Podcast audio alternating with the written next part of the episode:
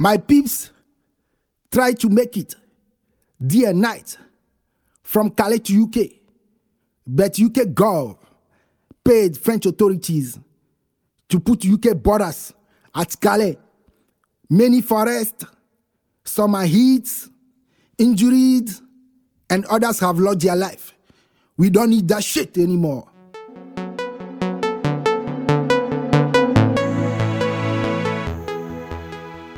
Die Menschen in Calais, die aus ihrem Heimatland geflohen sind, meist keinen offiziellen Status in Frankreich haben und dort illegalisiert werden, haben selber fast keine Stimme in den Medien und werden unsichtbar gemacht.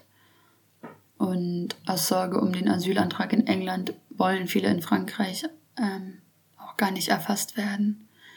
Ähm, daher finde ich es wichtig, Informationen über die Situation dort zu verbreiten. Und ich hoffe, dass ich den Menschen dort mit meinen Berichten über ihr Leben gerecht werde. Ich habe viele Einblicke über die Situation dort bekommen, viele Sachen beobachtet und mich oft mit ihnen über ihre Sicht der Dinge unterhalten. Und es gibt nicht eine Geschichte oder ein Narrativ. Ähm, es gibt ganz klar zahlreiche strukturelle Probleme, unter denen alle dort leiden und Wünsche, die fast alle dort teilen.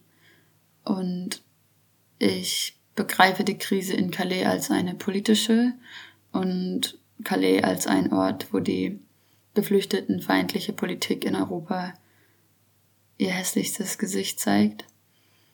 Ähm, ich bin selber privilegiert im kolonialistischen und imperialistischen System, in dem wir alle leben. Und ich sehe die Arbeit der NGOs vor Ort als notwendig an, aber finde auch, dass alle Hilfsorganisationen das Ziel verfolgen sollten, sich selber überflüssig zu machen.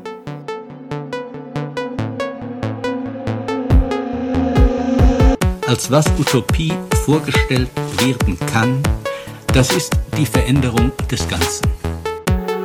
Meine These dazu wurde laut. Es konnte anders. Es konnte anders. Sie konnten nicht nur ohne Hunger und wahrscheinlich ohne Angst leben, sondern auch als Freie. Hallo und herzlich willkommen zum Podcast von Akut plus C, einer Ortsgruppe der interventionistischen Linken. In unserem Podcast heute wollen wir uns mit dem Thema Refugee Camps in Calais beschäftigen. Ähnlich wie die aktuell besonders bekannten Beispiele in den äh, Lagern in, ähm, auf Lesbos in Moria oder Lipa in Bosnien war Calais über die letzten 20 bis 30 Jahre ein erschreckendes Beispiel des Versagens europäischer Geflüchtetenpolitik.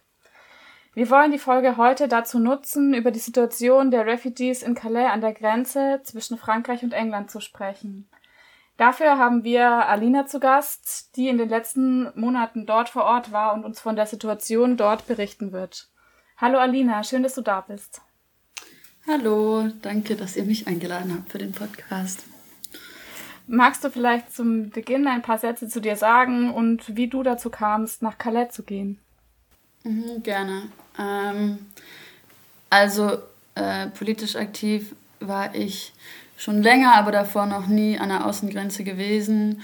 Und ähm, dass es dazu kam, war eigentlich ein, ein Zufall irgendwie. Also ich war bei einer Aktion gewesen und saß dann wieder danach an meiner Bachelorarbeit und war irgendwie ziemlich, ähm, ziemlich frustriert mit der ganzen Situation, da irgendwie immer Nachrichten zu lesen und nicht, nicht wirklich was zu tun und vor allem nicht vor Ort was zu tun.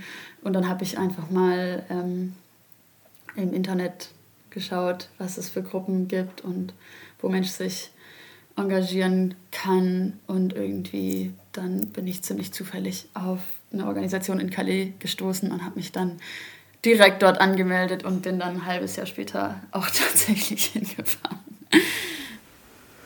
Ja, ähm, Calais, das taucht ja echt nicht oft in den Medien auf und es finden viele bestimmt äh, erstmal gar kein Begriff.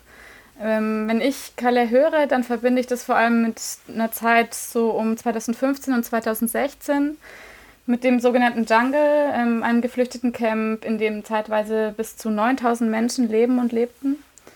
Ähm, dieser Jungle wurde 2016 von der Polizei unter einem massiven ähm, Aufgebot und unter massiver Gewalt vollständig geräumt. Und seitdem ist über Calais in den Medien fast nichts zu hören, ähm, obwohl es auch seit der damaligen Räumung bis heute immer Geflüchtete in Calais gab und gibt, die versuchen von dort aus das UK zu erreichen. Die Geschichte der Camps dort vor Ort geht sogar bis in die 90er Jahre zurück. Ähm, so viel können wir heute tatsächlich gar nicht besprechen. Wir wollen uns heute auf die aktuelle Situation der Menschen in den Camps fokussieren und über die Strukturen sprechen, die das zulassen und sogar befeuern. Ich habe schon im Vorgespräch gemerkt, dass es einem ganz schön nahe gehen kann und auch echt frustrierend ist. Und um euch als Zuhörende die Möglichkeit zu geben, diesen Frust in konkretes Handeln umzuwandeln, nennen wir am Ende verschiedene Ideen, sich zu engagieren. Und ja, wir hoffen, dass wir in Zukunft gemeinsam gegen Grenzen laut werden können. Ja, zur aktuellen Situation in Calais. Kannst du uns grob den aktuellen Stand schildern? Wie können wir uns denn die Situation dort und den Alltag oder weiß nicht, ob man es Alltag nennen kann, ähm, dort vor Ort in den Camps vorstellen? Mhm. Ähm, also grundsätzlich ähm, ist es so, dass es in Calais keine festen Camps gibt und keine anerkannten Camps. Ähm, das heißt, die Menschen leben in notdürftigen Zeltunterschlupf, äh, oft auch nur mit Plan. Also es gibt es gibt keine festen Unterkünfte ähm, für die Leute dort. Und ähm, dazu kommt, dass äh, seit August 2018 täglich Räumungen in Calais stattfinden, ähm, die diese zielen darauf ab, dass es keine physische sowie rechtliche Verfestigung von diesen sogenannten Camps dort ähm, gibt.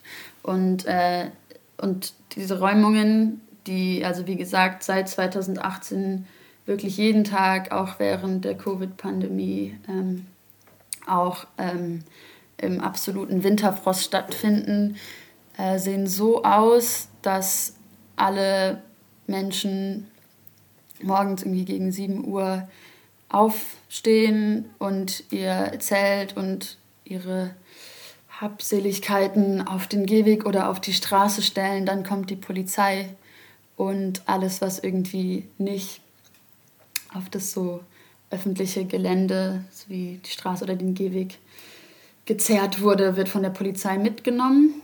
Ähm, genau.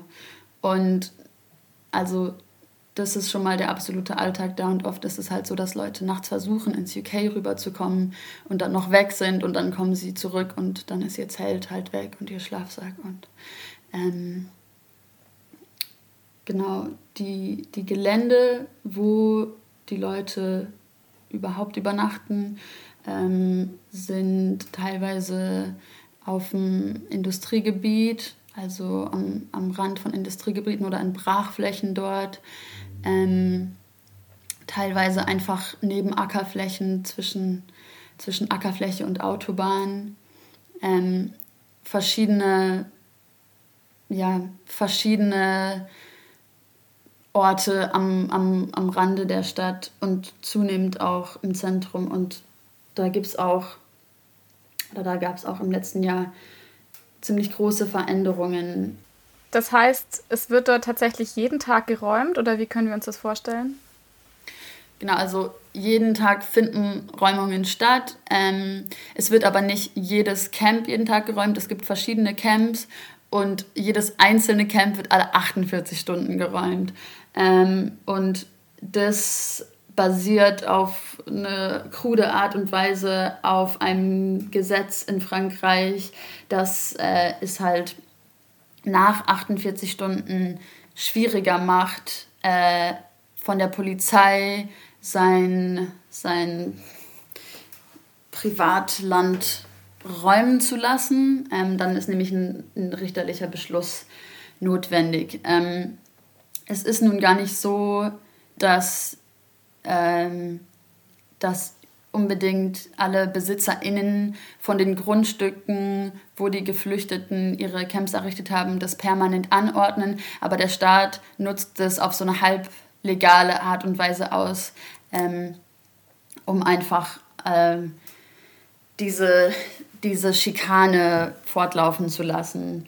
Ähm, das heißt, genau, also jedes, jedes einzelne Camp alle 48 Stunden ähm, und es wird halt immer so im Wechsel gemacht, dass es aber insgesamt dann doch wirklich jeden Tag Räumungen gibt. Und diese Räumungen werden ausgeführt ähm, von der sogenannten CRS, also das ist die französische Riot Police. Ähm, die sind speziell dafür ausgebildet, irgendwie große Menschenmassen unter Kontrolle zu halten, eigentlich vor allem auch für Fußballspiele und so weiter. Und diese Kompanie, die rotieren immer, das heißt, die sind immer nur drei Wochen vor Ort und dann kommt die nächste und das soll irgendwie dazu beitragen, dass die sich nicht anfangen, also eigentlich, dass sie nicht anfangen, irgendwie sich zu empathisieren oder mit der Situation irgendwie weiter auseinanderzusetzen. Und bevor eine neue Kompanie kommt, gibt es dann immer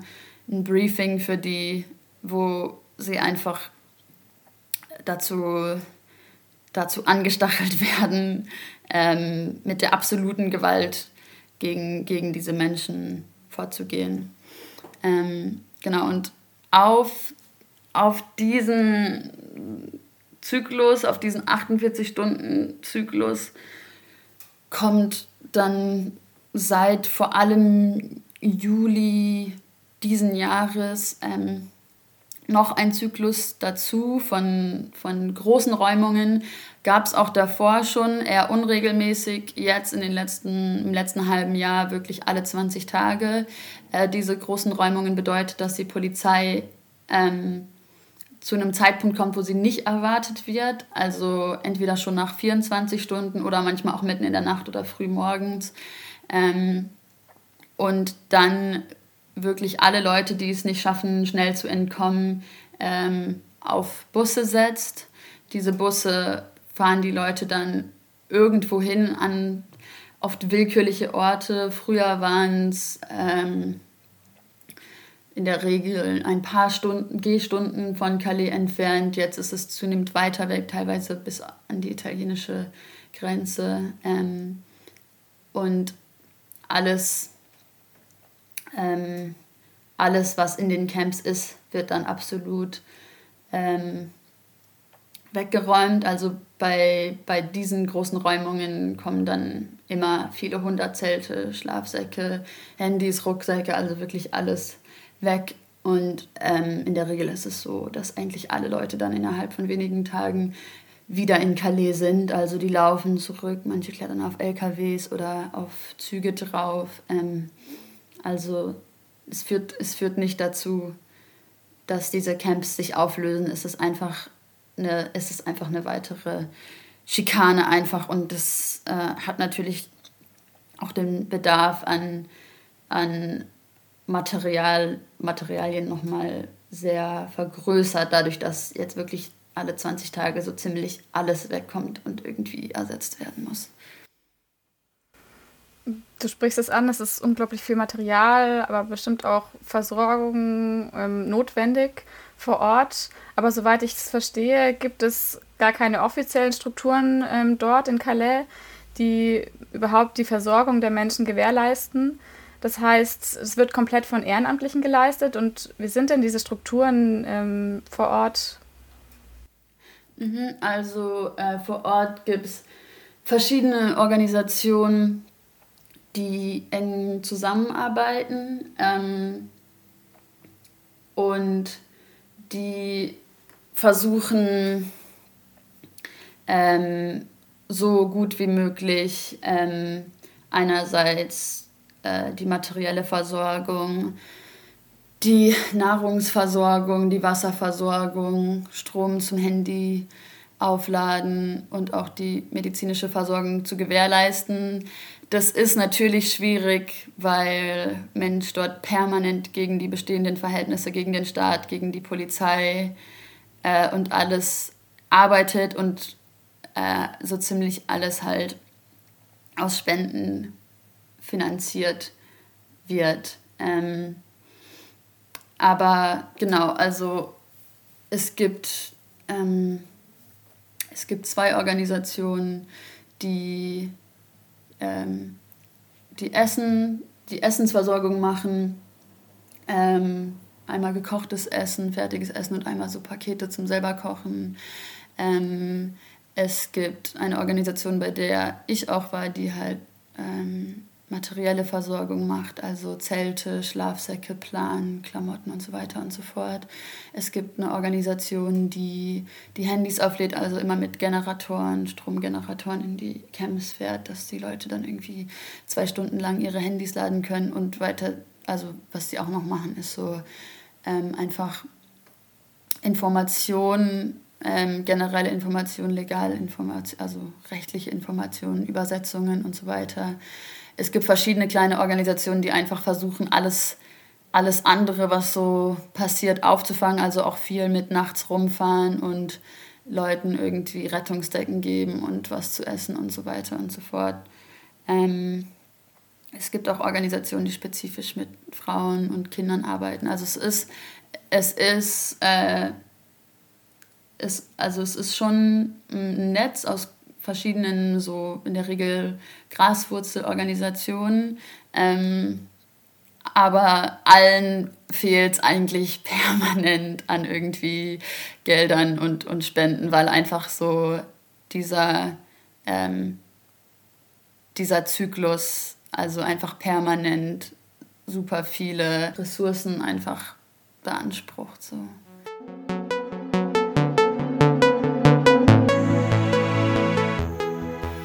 Du hast den Ort ja über einen längeren Zeitraum von ungefähr einem Jahr ziemlich nah erlebt. Was hat sich mhm. denn in diesem Zeitraum verändert, vielleicht verbessert oder sogar verschlechtert? Mhm.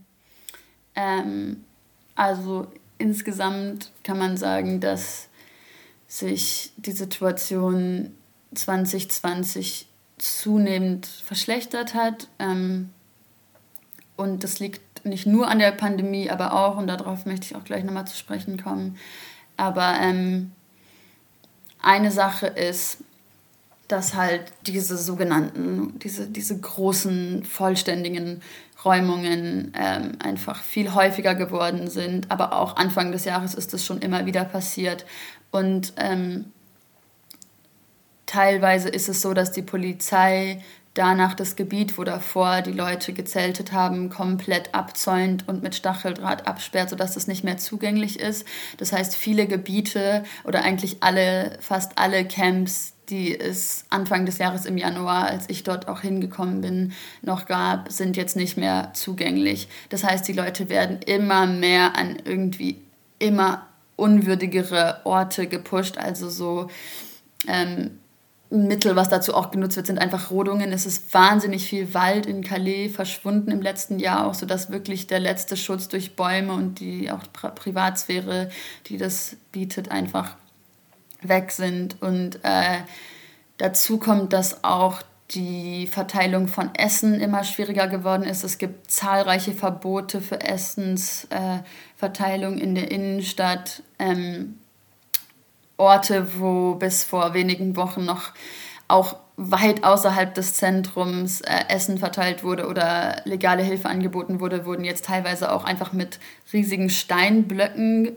blockiert von der Polizei. Also das führt irgendwie zu einer, zu einer immer weiteren Prekarisierung. Also immer weiter werden die Leute weggedrängt und alles, also jeder, jeder Ort, wo, wo ein Camp errichtet wird, schnell wieder zerstört. Das ist halt wirklich dann eine sehr schwer greifbare und flüchtige äh, Situation. Und zunehmend sehen wir auch, dass Leute dann einfach ähm, im, im Stadtzentrum äh, schlafen, weil, weil dort einfach auch ähm, Schutz durch Brücken und so weiter ist. Was auch schwierig ist, weil im Stadtzentrum es eigentlich unmöglich ist, irgendein ja, Essen zu verteilen an die Leute. Das heißt, irgendwie, sie müssen dann wahnsinnig weit laufen, um einfach nur eine Mahlzeit zu kriegen. ähm, können aber gleichzeitig nicht dort so weit außen schlafen, weil sie kein Zelt haben. Also es ist auf jeden Fall immer weniger Struktur, immer weniger feste Struktur vor Ort. Es wird immer, immer äh, schwieriger für die Leute, äh, einfach Nahrungsversorgung, Wasserversorgung zu gewährleisten, Handys aufladen, duschen und so. Ähm, diese ganzen Grundbedürfnisse sind einfach immer weniger gesichert dort. Das klingt ja alles nach extrem lebensfeindlichen Bedingungen und einem riesengroßen Stress ähm, tagtäglich, sowohl körperlich als auch psychisch. Wie hast du denn den psychischen und auch den körperlichen und gesundheitlichen Zustand der Menschen wahrgenommen? Und wie du es auch gesagt hast, ähm, hat sich das ja durch die Corona-Pandemie 2020 nochmal stark verschärft. Ähm, die Menschen an Orten wie in Calais können sich jedoch nicht nach Hause zurückziehen, ähm, wie zurzeit viel empfohlen wird, sondern sind der Situation noch viel schutzloser ausgeliefert. Wie hast du die mhm. Situation mhm. dort wahrgenommen? Zunächst einmal ähm, möchte ich dazu sagen, dass ich immer wieder baff und beeindruckt war, wie was die Menschen dort für eine Stärke haben, eine psychische Stärke und ein Durchhaltevermögen trotz diesen Bedingungen und auch trotzdem ein Gemeinschaftsgefühl und eine gegenseitige Hilfe, die ich ansonsten noch keinem Ort so gesehen habe.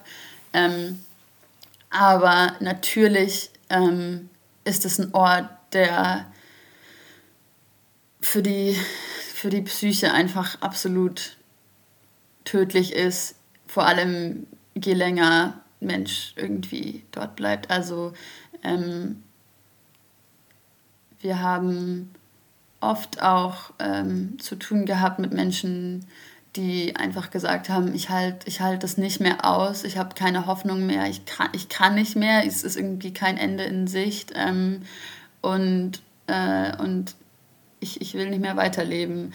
Also das ist schon das ist schon immer wieder vorgekommen. Ähm, auch ähm, physische so Unversehrtheit ist da natürlich absolut nicht garantiert. Also es, ich kann nicht aufzählen, wie oft ich Leute gesehen habe, die einfach ähm, durch die Polizei verletzt worden sind, oft auch junge Leute, also auch Minderjährige, also Wunden am Kopf, Wunden an den Armen und an den Beinen.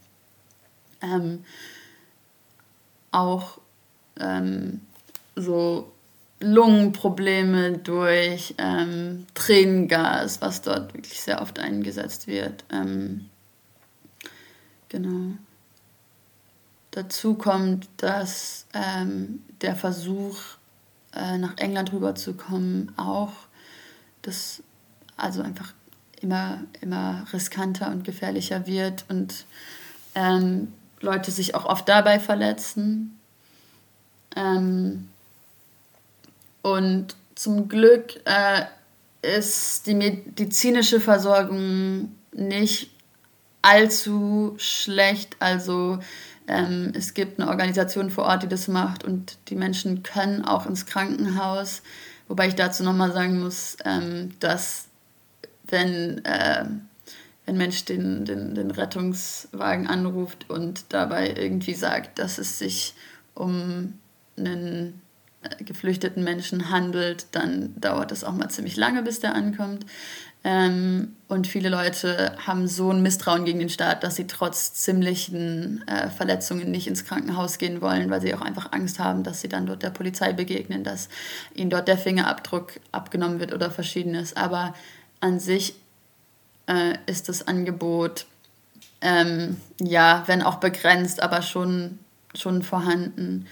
Ähm, genau, und dann noch zur zur Covid-Pandemie. Also ähm, am Anfang ist äh, vor allem eigentlich unter den, den Leuten, die dort irgendwie gearbeitet haben für die Organisation, eine ziemliche Panik ausgebrochen, dass das jetzt zur absoluten Katastrophe führen, führen wird, dass die Leute da alle irgendwie mit Fieber ähm, bei irgendwie Minusgraden in den Zelten liegen und so weiter und so fort. Ähm, und der Staat natürlich, also es war von vornherein klar, dass da äh, keine Beherbergungsmöglichkeiten irgendwie zur Verfügung gestellt werden. Ähm, zum Glück ähm, sind nur vereinzelt Fälle aufgetreten. Also bis heute wissen wir nicht genau, warum. Aber es ist natürlich, ja, also da sind natürlich alle super dankbar dafür, dass es da sich nicht so krass verbreitet hat. Ähm, ja, aber es gab, es gab schon, es gab schon Fälle, ähm, aber die Verschlechterung der Situation durch Corona war vor allem indirekt. Also ne, natürlich hat, hat das äh, super viel an den, Struk den ganzen Strukturen verändert äh, und, an, und auch durch den Lockdown einfach rechtlich viel verändert. Und das war dann tatsächlich oft das größere Problem als, als die Krankheit selber. Ja. Kannst du was zu den Menschen sagen, die dort sind? Also wer ist dort und mit welchen Ideen, Zielen, Träumen? Und wie ist die Situation von Frauen und von Minderjährigen, die dort in den Camps leben? Mhm. Dort sind ganz verschiedene Leute mit ganz verschiedenen Geschichten. Insgesamt sind in Calais circa 1000 Leute, wobei diese Zahl auch immer schwankt. Und in der Nachbarstadt Dunkirk nochmal um diese 600 Leute, was auch immer schwankt. Die Leute kommen auch aus ganz verschiedenen Herkunftsländern, also mh, mm, viele kommen aus dem Sudan, viele aus Eritrea, ähm, aus Afghanistan, dem Irak, Iran einige aus Syrien und in Dunkirk sind es hauptsächlich syrische Kurden und auch einige Leute aus Pakistan. Die Leute haben, wie gesagt, ganz verschiedene Geschichten. Ähm ich bin dort auch vielen Leuten begegnet, die äh, davor in einem anderen Land ähm, abgeschoben wurden, beziehungsweise eine Abschiebemitteilung erhalten haben und dann ähm, schnell sich selber auf den Weg nach Calais gemacht haben. Ähm, viele Leute dort sind schon jahrelang auf der Flucht und sehen das ähm, als letzte Möglichkeit, als letzte Hoffnung, noch irgendwie in Europa zu bleiben. Ähm, aber ja, also es ist wirklich, also es ist, es ziemlich divers, die Geschichten, die, die Fluchtrouten und so weiter. Manche haben sich auch schon jahrelang in einem anderen EU-Land aufgehalten und wurden dann abgeschoben. Manche sind gerade erst durch Italien gekommen, also es ist sehr verschieden. Ähm, überwiegend sind in Calais alleinreisende Männer, aber ähm, immer wieder sind wir auch auf äh, Familien getroffen, teilweise auch mit sehr kleinen Kindern oder Babys ähm, und auch auf alleinreisende Frauen. Ähm, vor allem ist aber auffällig, dass es sehr, sehr viele alleinreisende Minderjährige gibt. Ähm, also die teilweise so jung sind wie elf Jahre. Ähm, in einem der Camps war über die Hälfte äh, zwischen 11 und 16 Jahre alt.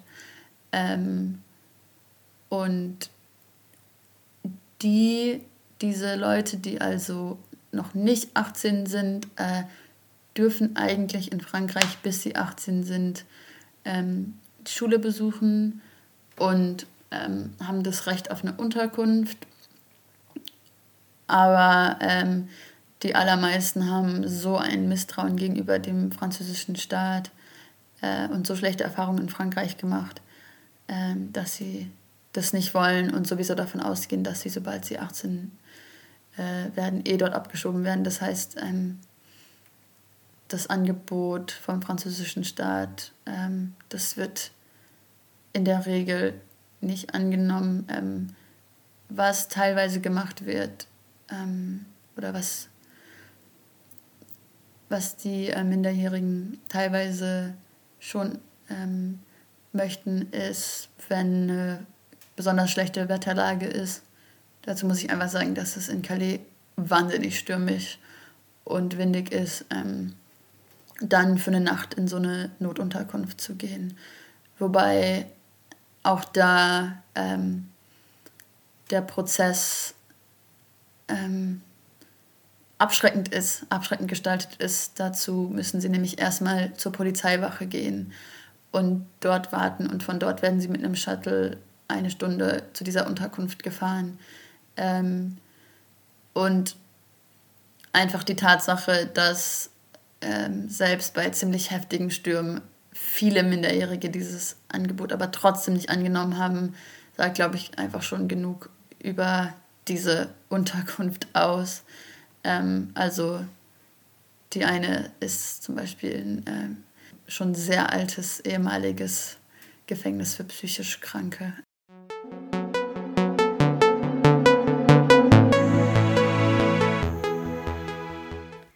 Wie sehen denn die Versuche aus, die die Menschen machen, um nach England zu kommen?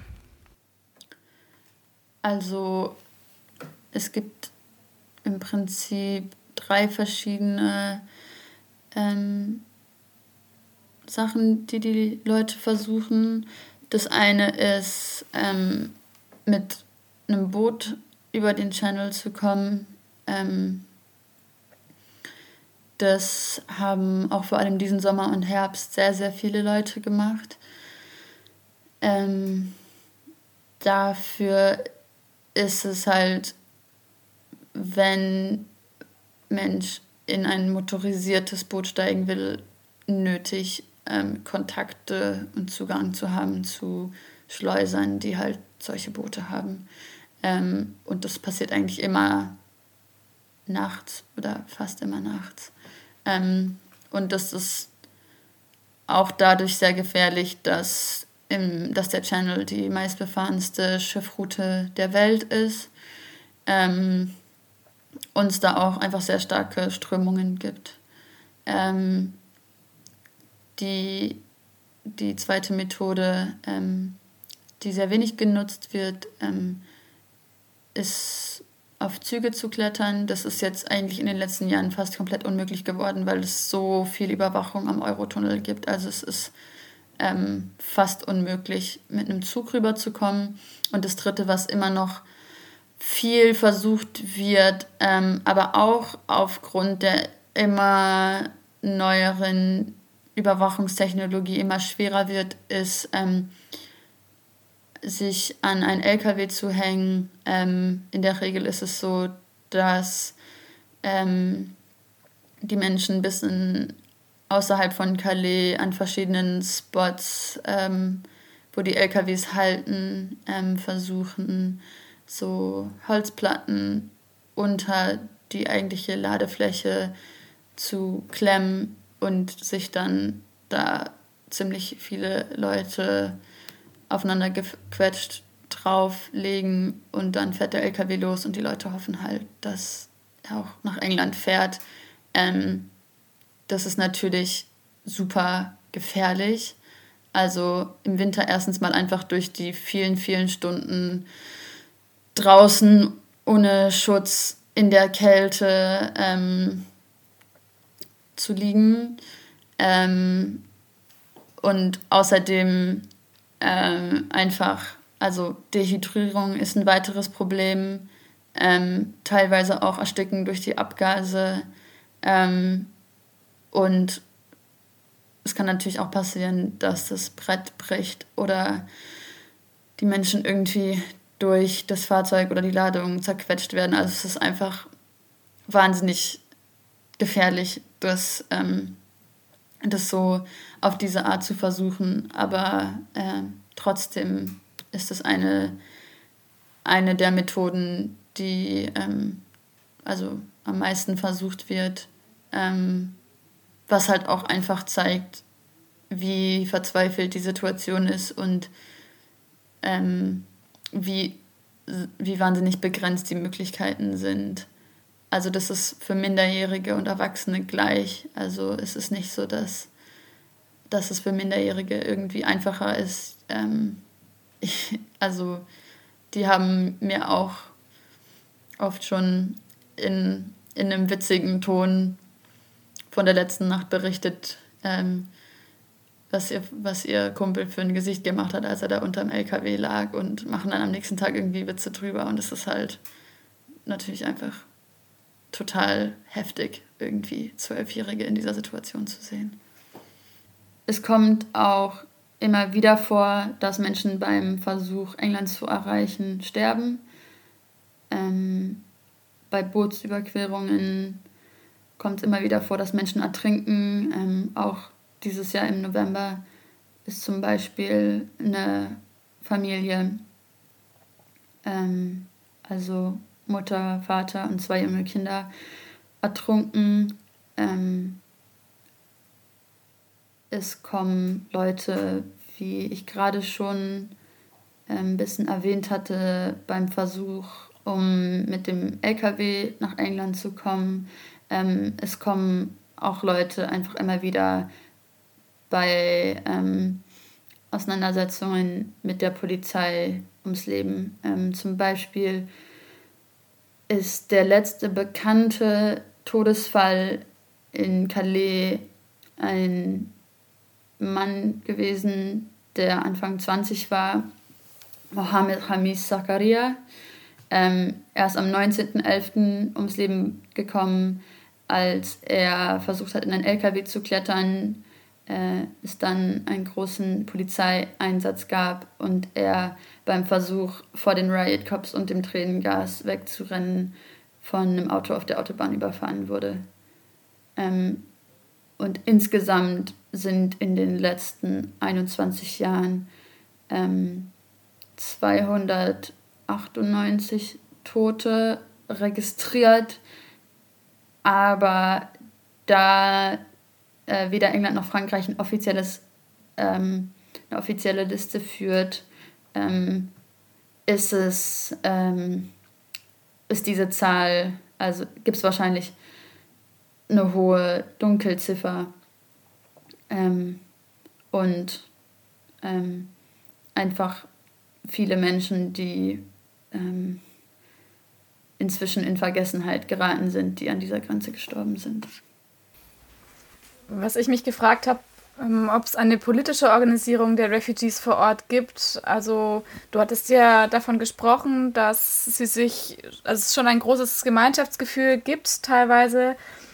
Aber für eine politische Organisierung habe ich mich gefragt, inwiefern ist das überhaupt möglich bei der Unbeständigkeit des Ortes? Dazu ist zunächst mal zu sagen, dass, ähm, dass das dadurch sehr schwierig wird, dass ähm, die Menschen dort eigentlich auf gar keinen Fall in Frankreich erfasst werden möchten, weil äh, ein Beweis, dass die Person in Frankreich oder in einem anderen EU-Land war, kann in England dann die sofortige Abschiebung bedeuten. Zumindest bisher mit der, äh, der Dublin-Regelung und das wird sich auch durch den Brexit nicht auf positive Art ändern.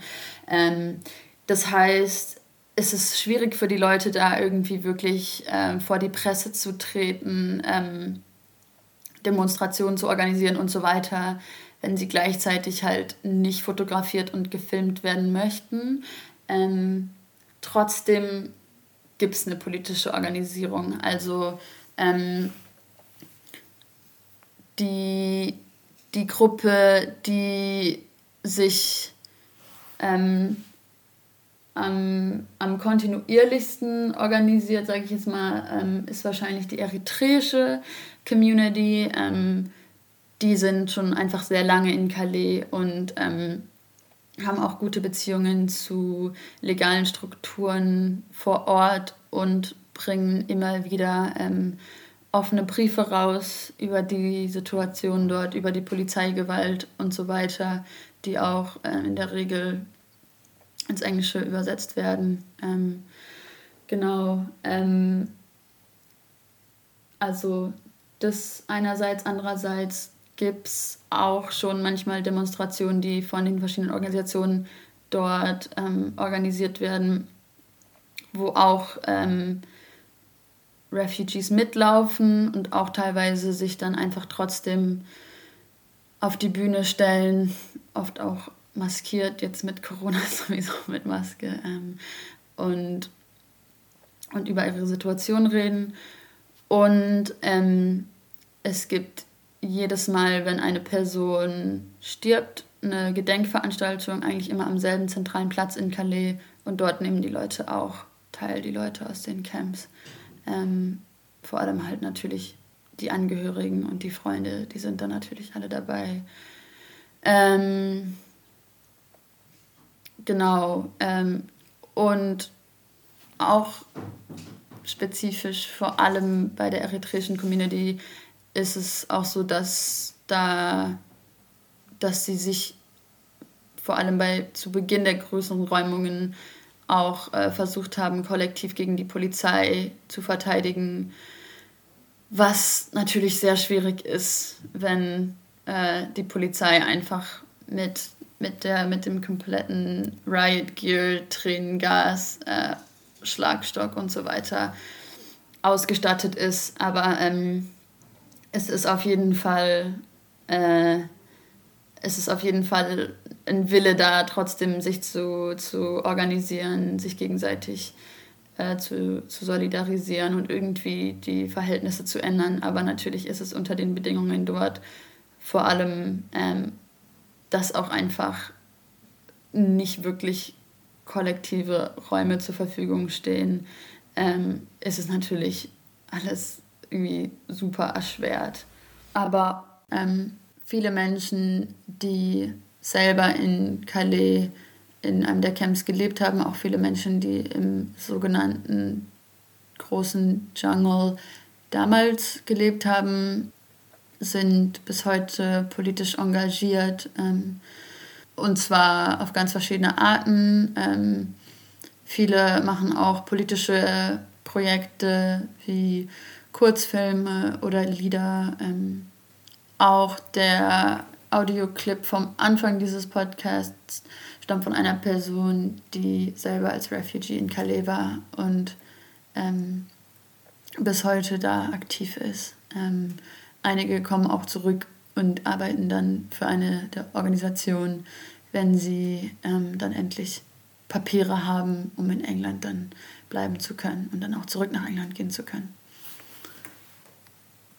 Wir hatten schon gesagt, dass die mediale Aufmerksamkeit für die Camps in Calais relativ gering ist.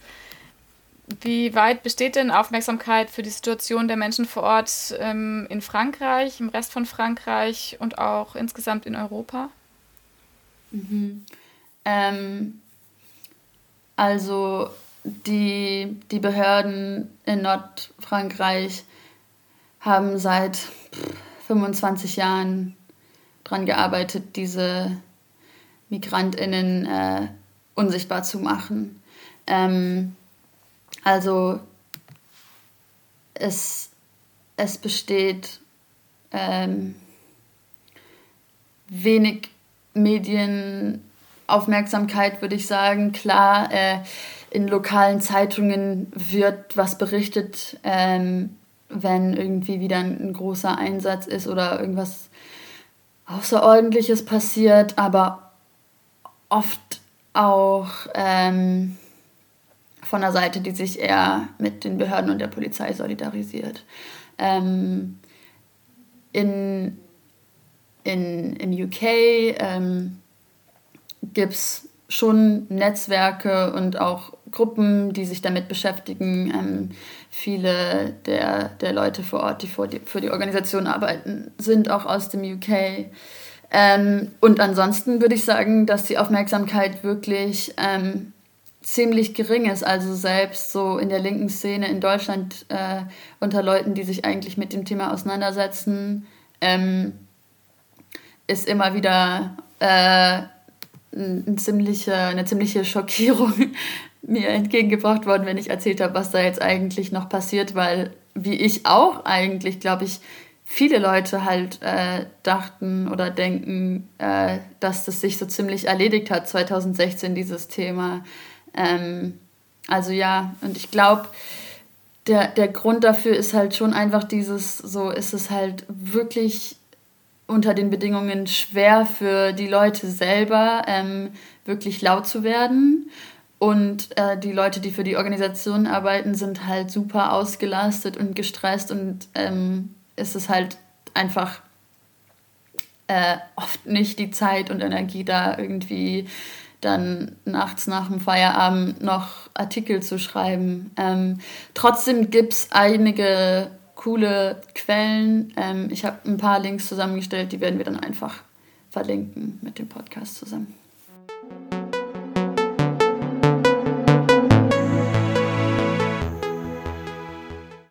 Ja, tatsächlich ähm, ist nach der großen Räumung 2016 schon nochmal ein Cut irgendwie in der Aufmerksamkeit, in der öffentlichen Aufmerksamkeit für das Thema. Wie wird denn das Thema des, der Camps in Calais seitdem in der französischen und auch englischen Gesellschaft und Politik verhandelt? Also bei den Repressionen vor Ort, wer sind da die Akteure und ähm, wie wird es auch begründet? Mhm.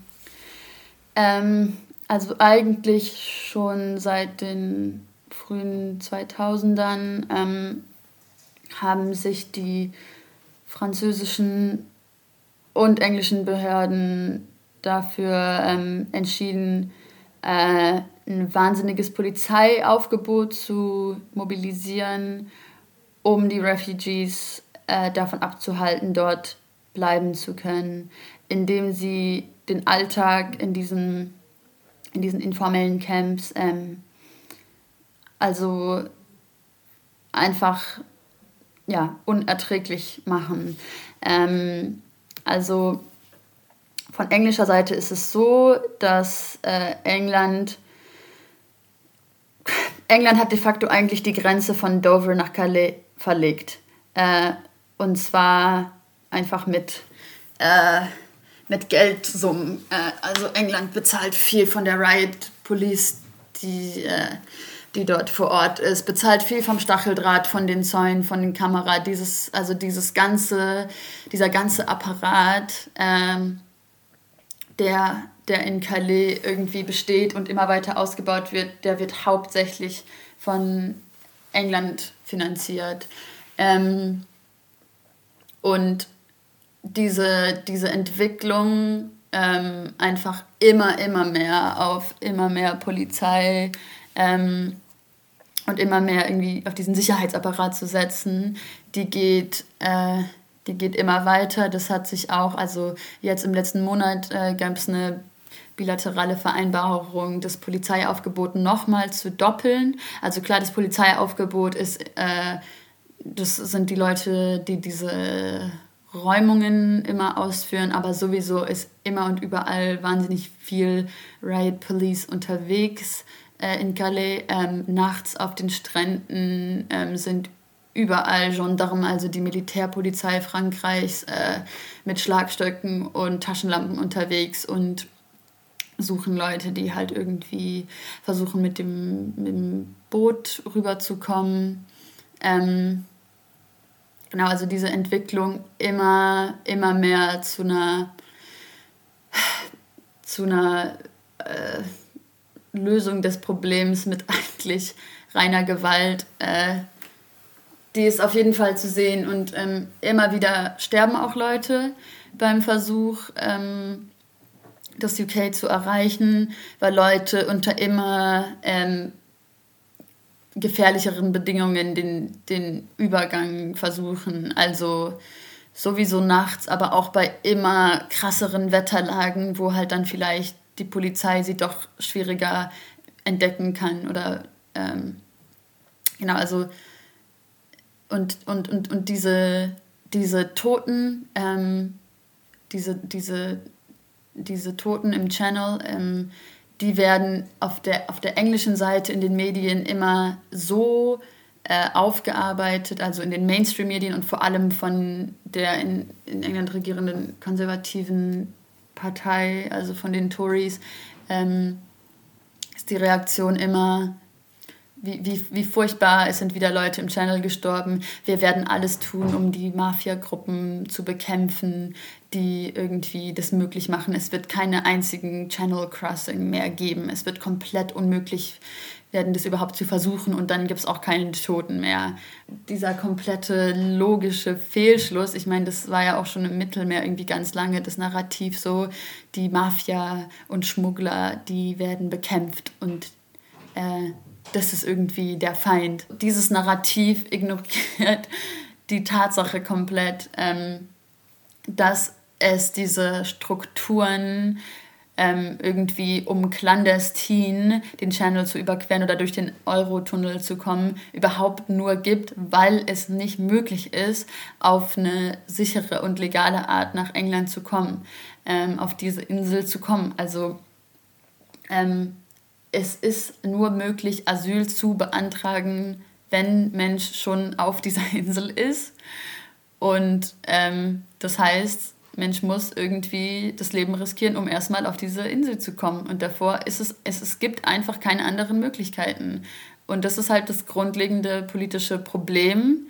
Äh, und in, der, in dem Narrativ und in der Rhetorik von diesen, von diesen herrschenden rechten PolitikerInnen wird halt immer auf die Mafiagruppen geschimpft und auf immer, immer mehr Gelder in den Polizei- und Militärapparat und so weiter ähm, gesetzt und jetzt, also so, es, es wird nicht besser, es wird geredet jetzt von einer Barriere im Channel, die irgendwie Boote abhalten soll. Es wird davon geredet, Leute auf so ähm, in Detention Centers auf irgendwelche englischen Überterritorien zu setzen, also quasi auf einen Knast auf irgendeiner Insel, teilweise mitten im Atlantik. Also die Entwicklung sieht gerade überhaupt nicht positiv oder hoffnungsvoll aus, muss man leider sagen.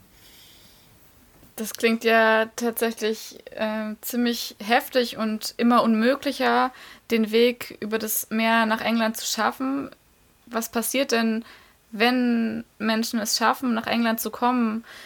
Mit welchen ähm, Perspektiven kommen sie dort an? Und, und vielleicht auch, was hat sich nochmal verändert ähm, durch die Situation mit dem Brexit?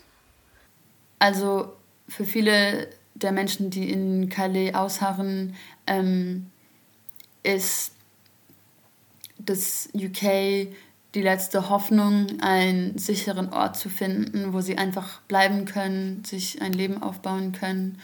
Ähm, natürlich ähm, werden auch aus dem UK viele Leute abgeschoben. Auch dort befinden sich die Leute oft erstmal teilweise jahrelang in diesen Detention Centers, also eigentlich quasi Knästen. Ähm, ähm, auch dort dauert es sehr lange, also dauert der ganze Asylprozess sehr lange. Bis Leute äh, das Recht haben zu arbeiten, dauert es auch oft ähm, viele Monate oder sogar Jahre. Ähm, und dazu kommt halt, dass es einfach im UK in den letzten Jahren eine zunehmend immigrationsfeindliche Politik gab.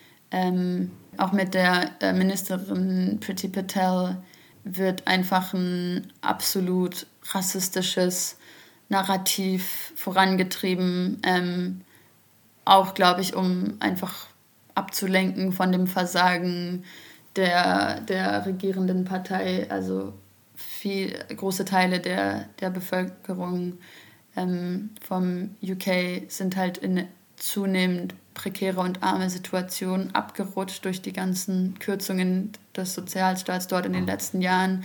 Auch die Covid-Pandemie wurde natürlich äh, desaströs gehandhabt und da wird dann immer mit dem Finger gezeigt auf diese Migrants im Channel, die von den Zahlen her tatsächlich unter 1% der Immigration ausmachen, aber halt irgendwie ähm, wurde dieses Thema vor allem von Rechten wahnsinnig aufgeblasen, so diese Bedrohung, die irgendwie über den Channel kommt. Also es ist einfach innenpolitisch ein Riesenthema, was die Tories ausnutzen, um einfach von anderen Themen und von ihrem eigenen politischen Versagen abzulenken. Ähm, um jetzt noch kurz, also klar, Brexit ist für Calais ein sehr großes Thema. Ich werde es jetzt nur irgendwie kurz anschneiden. Also ähm, an dem Rüberkommen selber ähm, wird sich, denke ich, äh, abgesehen, also abgesehen von den Sicherheitsmaßnahmen, die immer mehr verstärkt werden, wird sich legal, glaube ich, nichts ändern. Also es gibt diese sogenannten 2K-Agreements, ähm, die eigentlich nicht, nicht EU-BürgerInnen ähm, davon abhalten bzw. es verbieten, dass sie ohne Visa in eine nicht in ein Nicht-Schengen-Land einreisen. Das bleibt bestehen. Das ist, eine, das ist ein ähm, Vertrag zwischen Frankreich und England, der bleibt gleich. Ähm, England ist jetzt nicht mehr ein Teil des Dublin III-Abkommens und es sieht danach aus, also es gibt gerade noch Verhandlungen, es gibt keine zentrale Verhandlung mit der EU, sondern verschiedene Verhandlungen ähm, mit individuellen Ländern, Staaten in der EU. Ähm, und es sieht jetzt danach aus, äh, dass ähm, es aber so bestehen bleibt, dass ein, ein Asylum Claim im UK nicht zulässig ist, wenn es bewiesen werden kann, dass die Person davor schon in einem anderen EU-Land war und dass es jetzt ähm, also dass es jetzt noch willkürlicher wird, in welches EU-Land die Person dann abgeschoben werden kann. Also es ist dann halt nicht mehr das Land, dass es nach der Dublin III-Regelung wäre, sondern es, sieht jetzt danach aus, dass sie eigentlich einfach in irgendein EU-Land abgeschoben werden können und da natürlich auch überhaupt keine eigene Wahl bei haben. Ähm, und das wurde, äh, diese neuen Regelungen werden scharf kritisiert, ähm, verstoßen eigentlich auch gegen internationales Flüchtlingsrecht, ähm, insbesondere gegen die Genfer Flüchtlingskonvention, die jetzt, also die jetzt für das Post-Brexit, für die Post-Brexit-Phase in England eigentlich gilt. Ähm, aber danach sieht die Lage gerade aus.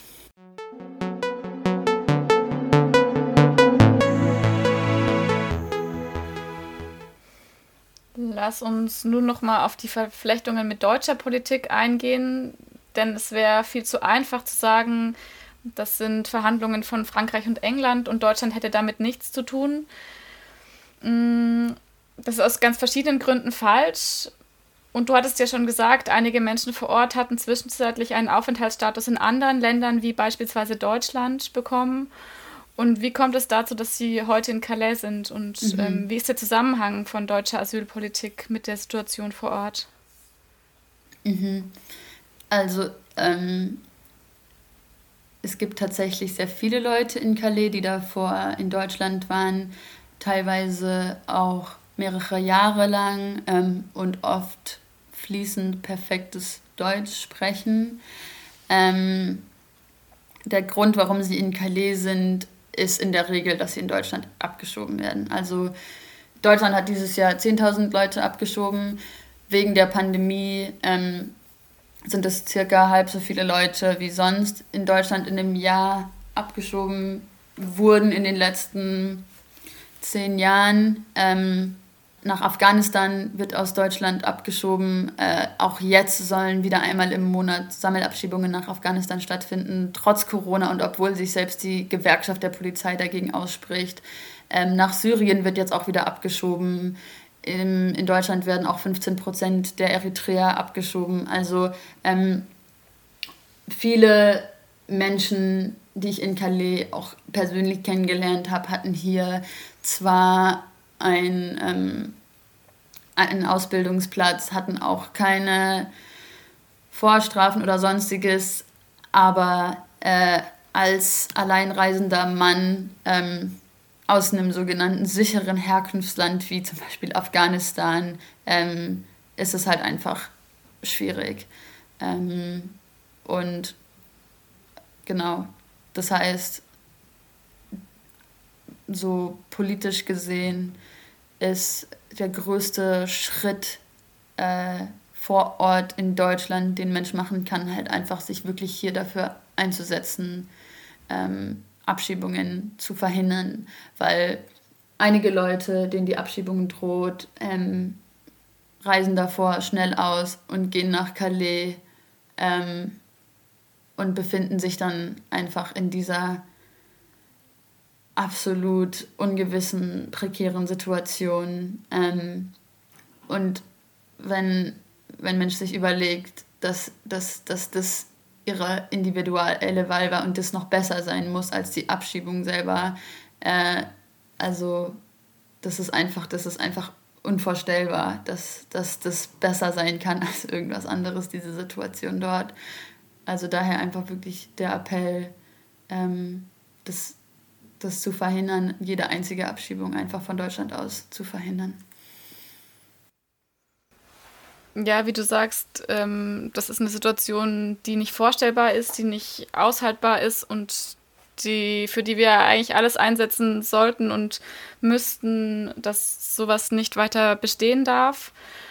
Und ähm, ja, was, was sind denn Lösungsansätze? Siehst du Lösungsansätze zum einen auf einer politischen oder gesetzlichen Ebene, aber eben auch auf einer ganz ähm, auf einer aktivistischen Ebene und auch auf einer persönlichen Ebene, was, welcher Support ist möglich oder ist wichtig, entweder dort vor Ort, aber auch aus Heidelberg, Deutschland, wo auch immer.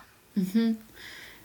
Ähm, also auch dazu erstmal so grundsätzlich ähm, möchte ich aber nochmal klar machen, dass, dass die Situation in Calais eine politische Krise ist, äh, ein wahnsinnig äh, ein, ein politisches Missmanagement auf einer riesigen Skala und diese Krise auch politisch gelöst werden muss und nicht äh, durch irgendwelche Hilfsorganisationen oder sonstiges. Also es, es,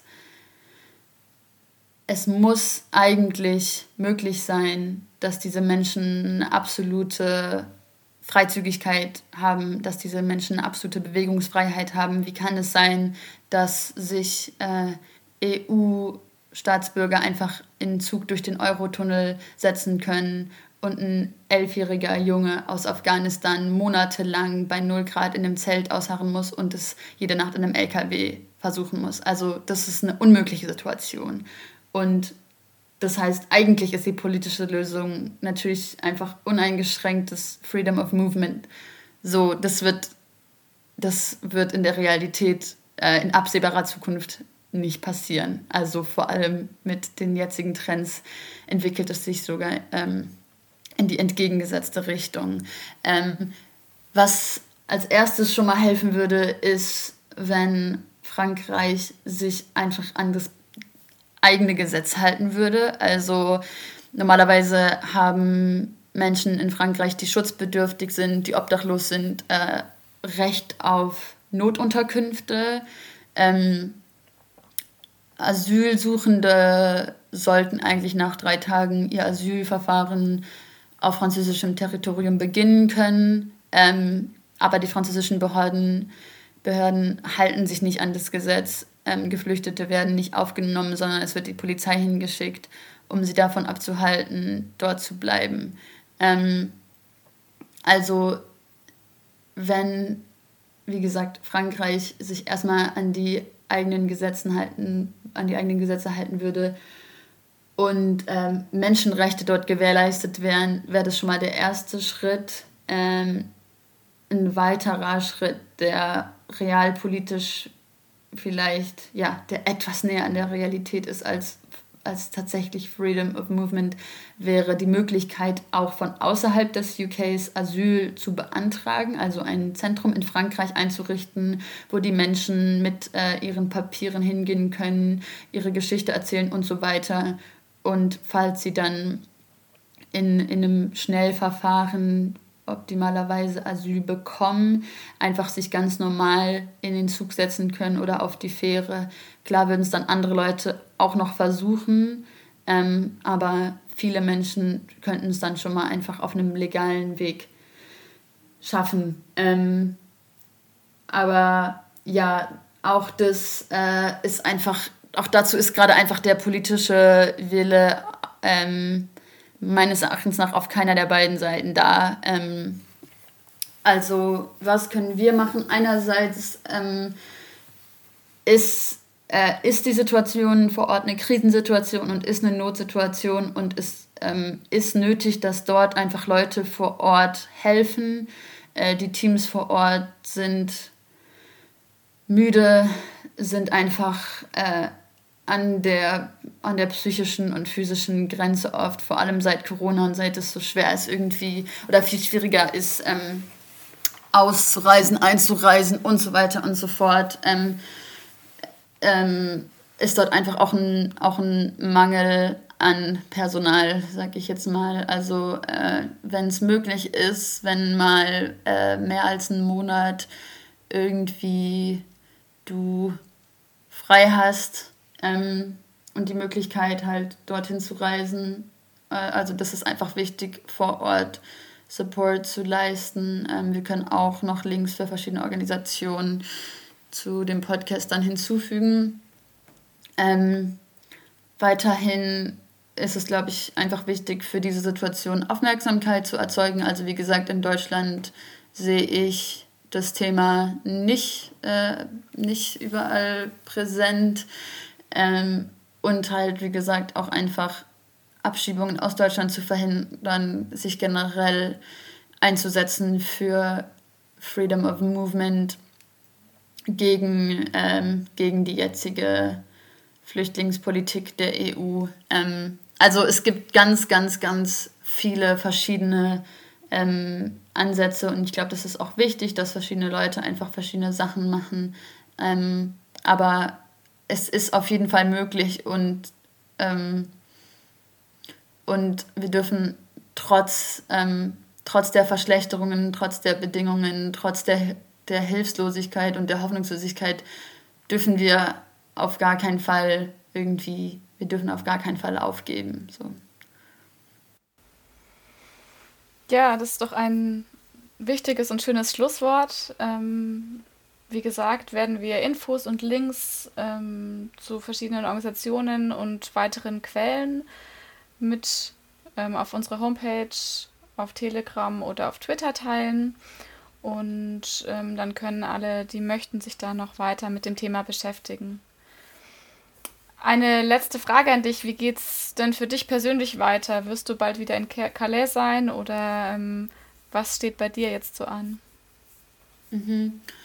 Ähm, also ja, ich denke, dass ich irgendwann dieses Jahr nochmal ähm, nach Calais gehen werde oder nach Ventimiglia. Ich bin mir noch nicht ganz sicher. Ähm, jetzt gerade mache ich ähm, von Deutschland aus, ein bisschen Politorga. Ähm, wir sind auch gerade dabei, ein neues Netzwerk ähm, zu gründen, ähm, was bisher den Namen Netzwerk Unbegrenzt trägt. Ähm, das besteht jetzt gerade hauptsächlich aus Ideen und aus einer kleinen Gruppe Menschen, die, die anfangen wollen, diese umzusetzen. Und wir suchen noch mehr Leute. Ähm, also ein großer Punkt für uns ist das Verbreiten von unabhängiger Berichterstattung von den Außengrenzen und Fluchtrouten selber, im besten Fall von Refugees selbst erzeugte Medien, ähm, also diese im deutschsprachigen Raum zu verbreiten. Zu verbreiten.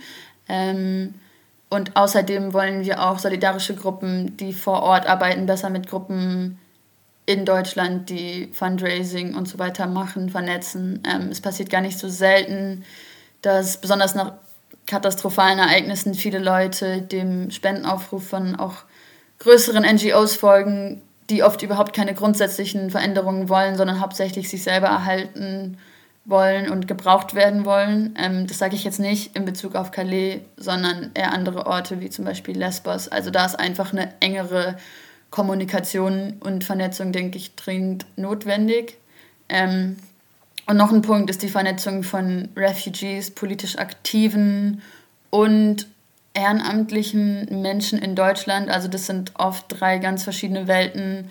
Und wir glauben, dass es einfach eine viel breitere Bewegung und Aufmerksamkeit für das Thema Freedom of Movement braucht und wollen dahingehend Menschen politisieren und aktivieren und mehr Verbindungen zwischen der politisch aktiven Szene und Geflüchteten schaffen, weil in der Szene äh, oft über Refugees statt mit Refugees geredet wird. Ähm, und außerdem lerne ich gerade ein bisschen Arabisch und kann es auch empfehlen, einfach mal nicht immer nur zu erwarten, dass alle Deutsch lernen, sondern vielleicht auch einfach mal eine andere Sprache zu lernen, wenn ein Mensch jetzt eh ähm, im Lockdown zu Hause sitzt. Also Arabisch, Tigrinya, Pashto, Dari, es gibt viele Möglichkeiten.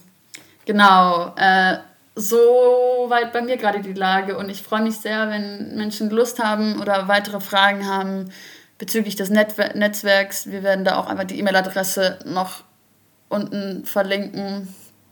Ähm, also ja, würde mich sehr freuen, wenn wir mehr werden. Ja, das klingt ja nach vielen spannenden Ideen und ähm, Plänen und nach motivierenden Möglichkeiten, sich zu engagieren. Und ich würde auch gerne nochmal alle ermutigen, die jetzt ähm, Lust bekommen haben, sich zu engagieren, sich zu melden, sich zu informieren und weiter dran zu bleiben. Ja, das war's mit unserer heutigen Folge. Cool, dass ihr zugehört habt und ja, dann bleibt mir nichts anderes als bis zum nächsten Mal zu sagen. Tschüss. Tschüss.